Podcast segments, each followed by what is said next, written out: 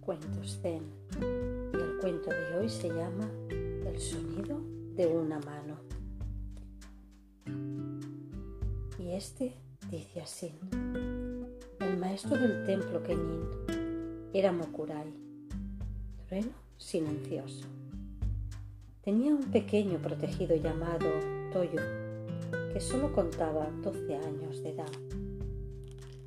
Toyo veía que los discípulos mayores visitaban la habitación del maestro cada mañana y cada tarde, a fin de recibir instrucción en el Sanzen o una guía personal, en la, que les facilitaban koanes a fin de detener las divagaciones de la mente. Toyo también quería practicar el Zanzen. Espera un poco, le dijo Mokurai. Eres demasiado joven. Pero el niño insistía, por lo que el maestro finalmente accedió. A la hora apropiada, cuando atardecía, Toyo se presentó en el umbral de la sala de Saonzen de Mokurai.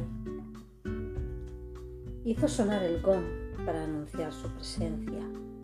Se inclinó respetuosamente tres veces ante la puerta y fue a sentarse ante el maestro en respetuoso silencio. Cuando bates palmas, oyes el sonido de ambas manos dijo Mokurai. Ahora muéstrame el sonido de una sola mano.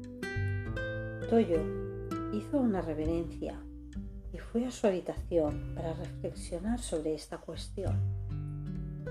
Hasta su ventana llegaba la música de las geishas. Ah, pues ya lo tengo, se exclamó. A la mañana siguiente, cuando su maestro le pidió que ilustrara el sonido de una sola mano. Toyo empezó a tocar la música de las geishas. No, no, le dijo Mokurai. Eso nunca serviría.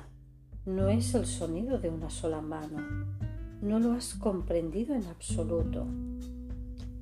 Pensando que aquella música podría interrumpirle, Toyo se trasladó a un lugar tranquilo y meditó de nuevo.